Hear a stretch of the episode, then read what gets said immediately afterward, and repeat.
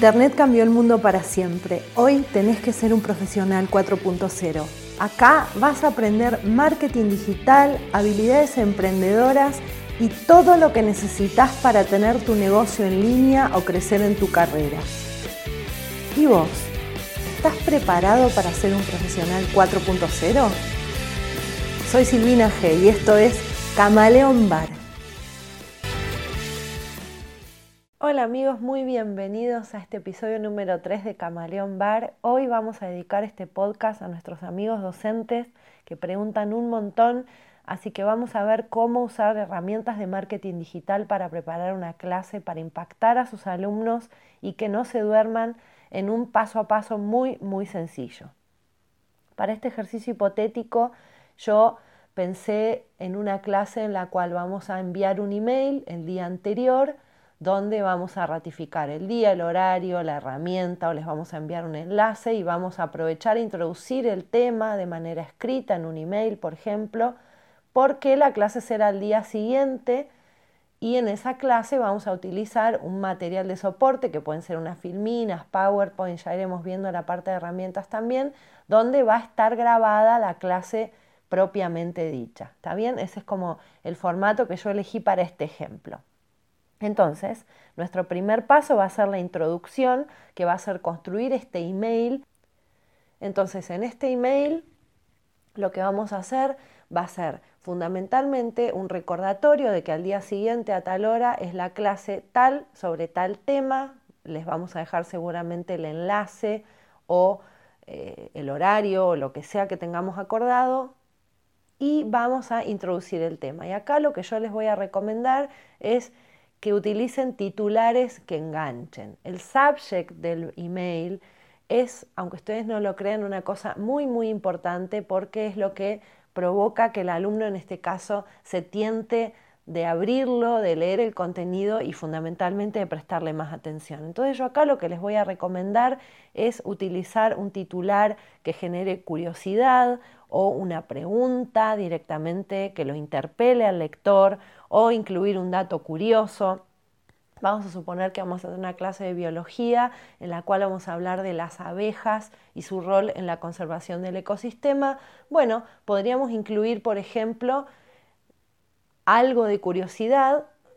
¿Sabías que las abejas, además de producir miel, son responsables de la conservación de los bosques? O datos curiosos, por ejemplo, las cinco cosas que no sabías sobre la vida de las abejas. ¿Qué sé yo? Lo tienen que pensar ustedes en base a su tema, pero lo que quiero decir es que es muy importante que ustedes sepan que el titular del email es muy importante y que pueden usar ahí gatillos mentales que disparan la acción de abrir ese texto y de leerlo con ganas, que tienen que ver con la autoridad, con la curiosidad, con hacer una pregunta y lo segundo que tienen que tener en cuenta a la hora de escribir este email es el ritmo del texto. ¿Qué quiero decir con esto? Que si yo mando un email que es eterno, donde hay párrafos larguísimos, todo monótono y el texto no tiene ritmo, tampoco lo predispone muy bien al alumno para la clase del día siguiente. Acá podemos usar un truco muy sencillo al cual un publicista muy famoso que se llama Joseph Sugarman le puso nombre y apellido y que se llama La semilla de la curiosidad que lo que él recomienda es que seamos capaces de ligar un párrafo con el otro de tal manera que parezca que todo es un tobogán en el cual el lector se va deslizando por las palabras y va pasando con mucha fluidez de un texto al otro. ¿Y cómo se logra eso? Conectando con algo que despierte interés un párrafo con el otro. Por ejemplo, tengo mi párrafo número uno y antes de pasar al dos tengo que plantar una semilla de curiosidad. ¿Esto qué es?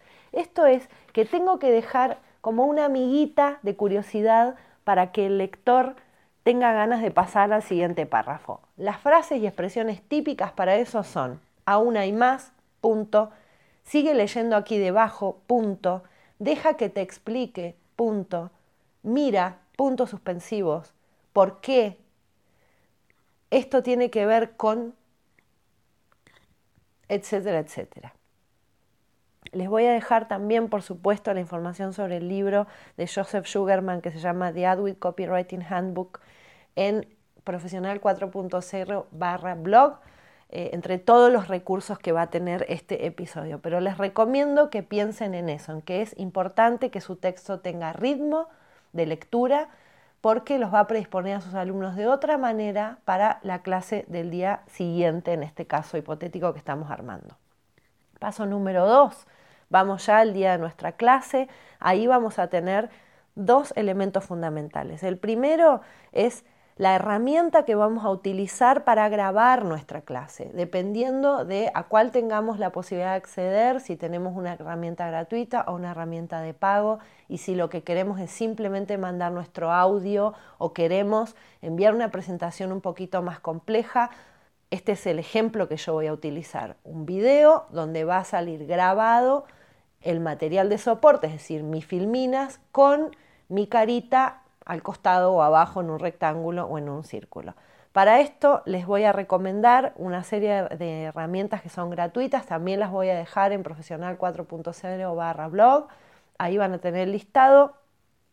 A mí el que más me gusta es el Loom, porque la carita te sale en un círculo redondito en lugar de cuadrado abajo, que es como el típico formato, y porque además el Loom te permite compartir tu presentación en video ya sea en YouTube o Vimeo, sin tener que descargarlo a la PC. Me parece que es una opción bastante piola. El PowerPoint en la versión de escritorio también tiene una opción que les permite grabar presentaciones. El Loom, que ya les mencioné, el Screamcast y el Camtasia son algunas de las opciones. El Camtasia quizá sea un poquito más complejo de manejar, necesiten ver algún tutorial porque es un poco más profesional, pero bueno, tienen un montón de herramientas que realmente pueden utilizar. Ahí irán viendo ustedes cuál es el soporte con el que más cómodos se sienten. En este ejemplo, perdón, donde más me interesa centrarme es en la elaboración de sus filminas. Eh, en este sentido, también tenemos diferentes herramientas. Quizá ustedes usen el PowerPoint clásico, si no, pueden usar el Prezi en línea o el Canva o el Google Presentations pero me gustaría fundamentalmente ahora centrarme en la parte de lo que va a ser la construcción de las diapositivas. Y en este sentido quiero compartirles una información de un blog bien interesante, se llama El arte de presentar y está editorializado por un señor que se llama Gonzalo, Gonzalo Álvarez Marañón, también se los voy a dejar acá abajo.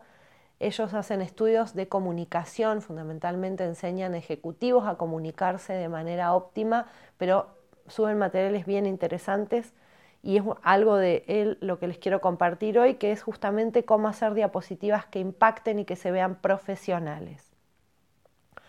Las diapositivas nos ayudan a comunicar. Sin embargo, el PowerPoint no es una muleta para, para mí o para ustedes, sino que es para ayudar a la audiencia a comprender.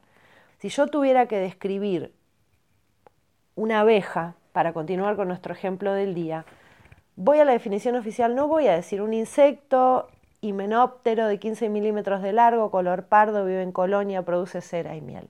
Lo más probable es que si yo le tengo que explicar a alguien qué es una abeja, lo primero que quiera hacer es mostrar una ilustración de qué es una abeja.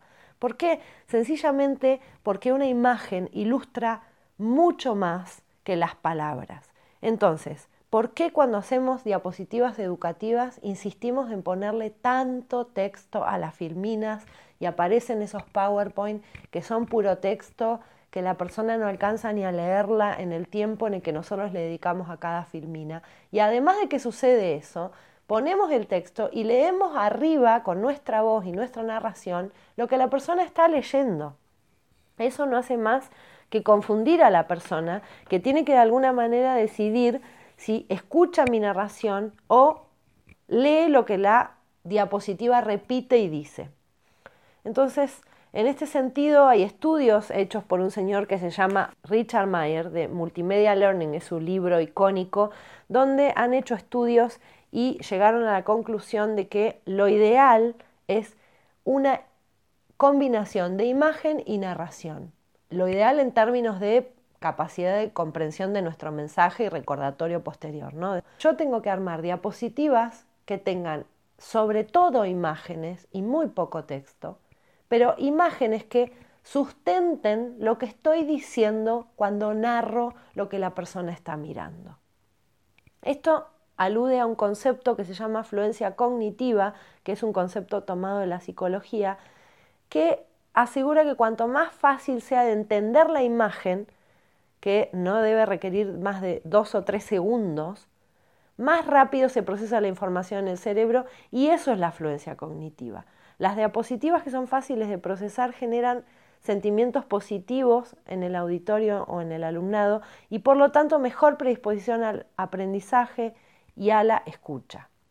Y además genera la sensación de que es fácil poner en práctica ese conocimiento que la diapositiva nos está brindando. Entonces me parece que para el plano de la educación es ideal y es muy útil este concepto de la fluencia cognitiva. ¿Por qué hay que hacer diapositivas que fluyan cognitivamente? Porque si yo se lo pongo fácil a mis alumnos, van a recordar mejor aquello que aprendieron.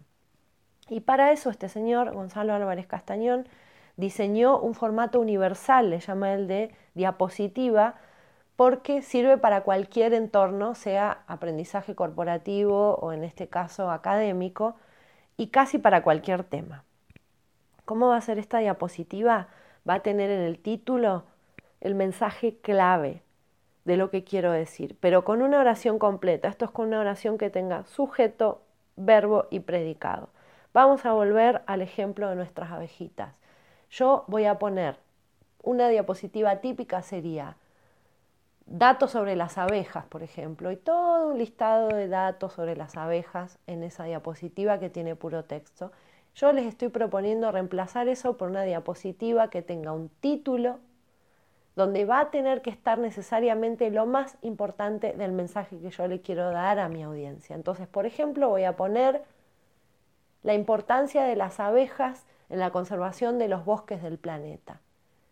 Y abajo, en lugar de poner un montón de texto, voy a poner una foto de un bosque tropical y de una abeja polinizando una flor. Y en todo caso, con mi narrativa, voy a sustentar eso que la imagen muestra y la explicación de por qué el rol de las abejas es tan importante a la hora de conservar los bosques del planeta. Porque la idea de este formato de la diapositiva universal es que la imagen, que va a ocupar mucho más espacio que el texto, sea algo que sustenta lo que digo o con datos o con una ilustración emocional. El ejemplo de recién de la foto del eh, bosque y la abeja sería un claro ejemplo de una ilustración emocional. ¿Por qué? Porque la ilustración emocional va a mostrar cómo sería o cómo podría haber sido eso que yo estoy diciendo, lo va a ejemplificar. Y si no, puedo poner evidencia en datos. Entonces puedo poner, por ejemplo, ese mismo mensaje y abajo un gráfico de que cito, poniendo, por ejemplo, el porcentaje de bosques que quedan en el planeta versus los desiertos y explicar con mi narrativa por qué las abejas son tan importantes a la hora de conservar los bosques. Hay tres tipos de imágenes que podemos poner en una diapositiva. Podemos poner fotos, podemos poner diagramas, es decir, conjuntos de figuras conectadas que representen una idea de manera esquemática, planos, mapas. Los gráficos tradicionales, como les acaba de comentar, el de quesito, el de barras, etc. Un punto muy importante es que si van a utilizar un gráfico, no cometan el clásico error de ponerle de título a la diapositiva el título que es del gráfico. Si yo voy a poner un gráfico sobre la cantidad de abejas que quedan en el mundo, es importante que el título de la diapo no sea cantidad de abejas que quedan en el mundo, sino un mensaje que ese gráfico sustente. Por ejemplo, quedan en el mundo menos de N millones de abejas. Es urgente preservarlas. Punto. Y muestro el gráfico con los millones de abejas que quedan en el mundo. Espero que esté quedando claro, si no de cualquier manera en Profesional 4.0 barra blog van a tener una imagen de esta diapositiva universal. Bien, y para cerrar este segundo paso de la clase, que es la preparación de, de nuestro material de soporte, Déjenme decirles que idealmente ninguna presentación debería durar más de 20 minutos. Pero tengan ustedes en cuenta que no tienen que tirar todo ahí. Esa clase va a ser una clase que va a disparar o que debería intentar disparar la curiosidad en el tema e incentivar a los alumnos a que después profundicen su información con el material de lectura o bibliografía que ustedes les envían. Entonces, no intentemos por abarcar absolutamente toda la amplitud de la temática, meter todo apretado con un montón de textos en una hora veinte de diapositivas porque realmente a la hora del recordatorio y la atención no va a resultar seguramente nada eficaz. El paso número tres para nuestra clase es el cierre. La idea ahí es terminar bien arriba y entregar seguramente una consigna o un material descargable o una tarea en este caso les doy una recomendación similar a la de la introducción. Tendrían que intentar dar una consigna o una tarea con algún ejemplo de la vida real que de algún modo se vincule con el tema que se está tratando y que los enganche a sus alumnos a participar. ¿Sabías que la abeja tenía un rol tan importante en la conservación del planeta? Punto. Contanos en un una narración breve de no más de tantas palabras, ¿qué otros animales tienen un rol importante en tu vida cotidiana y por qué? Por decir, eso es una consigna de trabajo simple que obviamente después tendrá que ver con la materia que ustedes dan y la edad que tienen sus alumnos, pero insisto, para ir como de a poquito cambiando esta mentalidad y empezar a incorporar elementos del marketing digital, nos vamos a hablar de este tipo de cosas, la curiosidad, la interpelación a través de las preguntas. Con estos tips me despido, espero que les haya servido esta clase fundamentalmente para ver que las herramientas de marketing digital les pueden aportar mucho a la tarea docente, sobre todo en tiempo de alumnos tan apáticos en su mayoría. Espero que les haya gustado, que les sirva Pueden comentar, preguntar. Vamos a dejar este podcast, como siempre, en www.profesional4.0 barra blog.